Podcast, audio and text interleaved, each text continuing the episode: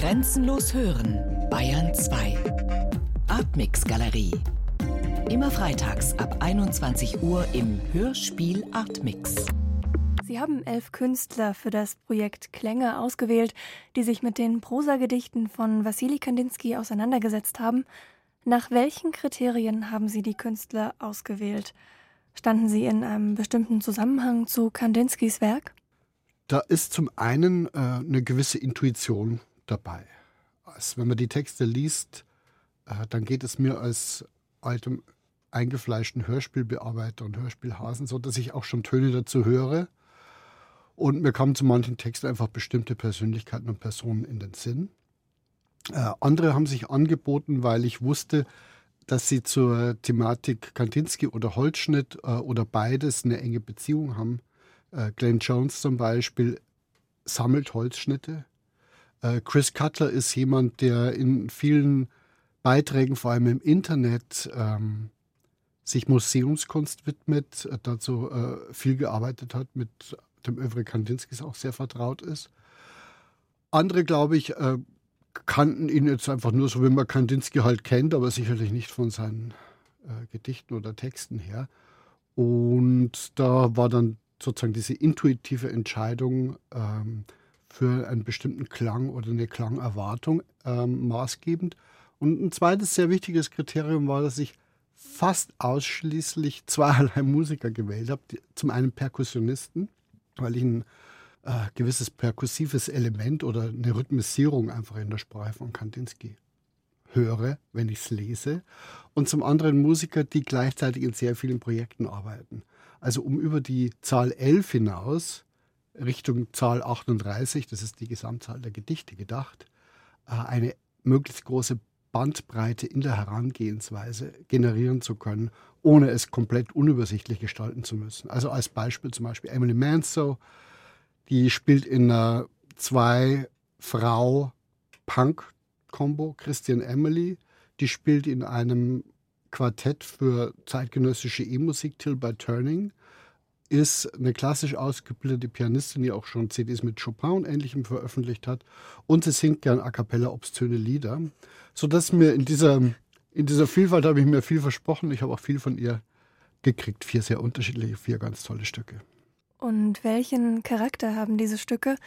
Könnte man sie beispielsweise auch als eine Hommage an Kandinsky verstehen?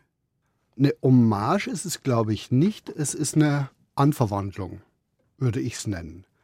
Weil, ich frage jetzt auch mal, welchen Sinn würde eine Hommage an einen so weltberühmten und bekannten Künstler machen, das, äh, der auch in, der Zeit auf eine gewisse Art und Weise uns auch, schon äh, entrückt erscheint. Ein äh, extremen Klassiker Status sozusagen angenommen hat, eine Ikone der frühen zeitgenössischen Malerei der Moderne. Ich würde es eher eine Anverwandlung nennen, denn diese Texte haben ja in der Zeit ihrer Entstehung auf eine bestimmte Art Person stark ausgestrahlt und gewirkt. Expressionistische Dichter, ich glaube, das ist auch eine Quelle, aus der sie sich auch inspirieren haben lassen, diese Texte. Und dann vor allem die frühen Dadaisten, die äh, in ihren Schriften, aber auch in ihrer performativen Praxis im äh, Cabaret Voltaire zum Beispiel in Zürich sich dieser Texte angenommen haben und die zur Aufführung gebracht haben. Und in einem Übersprung sozusagen habe ich versucht, diese Anverwandlung, die Künstler damals mit den Texten sich zugetraut haben, in unsere Gegenwart zu übersetzen und eben das mit Musikern zusammen auszuarbeiten. Also einen Klang der Farbe hinzuzufügen. Denn das Besondere für mich an den Texten ist, dass ich keine anderen Texte eines bildenden Künstlers, zumindest aus dieser Zeit, kenne, äh, die einen so unmittelbaren Zugang in sein Denken und in sein Schaffen erlauben. Man kann dem Maler beim Malen oder noch besser beim Sehen zuhören. Das ermöglicht er uns. Mit dem Klappern seiner Schreibmaschine, das er irgendwo mal erwähnt. Und das ist ganz äh, großartig. Und diese Unmittelbarkeit, diese Nähe an diesem Sujet malen und auch an dem viel weiter gefassten Begriff der Farbigkeit oder des Farblichen, ähm, da finde ich es interessant, wenn wir hier Musiker haben, die über ein bestimmtes, sage, äh, soll ich sagen, performatives Know-how verfügen. Musiker, die auch selber sehr genau wissen, wo sie in ihrer Kunst oder in dem, was sie machen, stehen und die sich das jetzt sozusagen anverwandeln, vielleicht ist es noch besser zu sagen, die sich dem aussetzen, weil speziell die französisch- und englischsprachigen Künstler mussten ja mit deutschsprachigen Aufnahmen auskommen und äh, sich einer fremden Sprechweise, einer fremden Sprache gegenübersehen, was sicher nicht einfach war. Vielleicht an dieser Stelle gleich zu Ihrer Herangehensweise. Es wurden die Gedichte quasi eingesprochen und von diesem Material ausgehend kam dann die Musik hinzu. Im Prinzip ja, ja, obwohl es Radio Bavaria ist und nicht Radio Erevan. Im Prinzip ja. Mhm. Die deutschsprachigen haben zum Teil das selber aufgenommen. Also wo ich wusste, wie bei Antje Grey, die ja zum Beispiel schon selber äh, Gedichtvertonungen als CDs mehrfach veröffentlicht hat.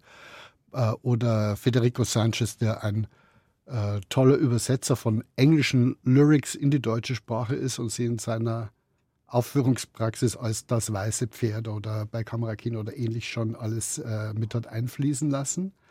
Äh, und dann äh, gab es aber auch andere, auch deutschsprachige Musiker, denen äh, ich das zugemutet habe, sich eben mit der mir richtig scheinenden Interpretation durch einen Schauspieler, eine Schauspielerin auseinandersetzen zu müssen. Ganz logisch äh, galt es dann aber speziell für die in der Mehrzahl englischsprachigen Popmusiker und äh, Sophia Domancic, die französisch Beitragende, der ich allerdings mit einer Übersetzung nachhelfen konnte okay. beim Verständnis. Kandinskis Anliegen war es ja, die Lyrik, die Bilder und auch den Klang miteinander zu verbinden und daraus eine Einheit zu bilden. Bildet denn in Klänge die Lyrik und die Musik ebenfalls eine Einheit? Beziehungsweise wie spielen diese Elemente zusammen? Das werden wir hören. Ähm, wir haben gleich im ersten Stück, werden wir es ganz deutlich hören, diese Möglichkeit dieses Einswerdens, also wo das genau der Fall ist, wo sich die Musik dem Sprechrhythmus und auch dem äh, Gesagten unterordnet, also in dessen Dienst tritt.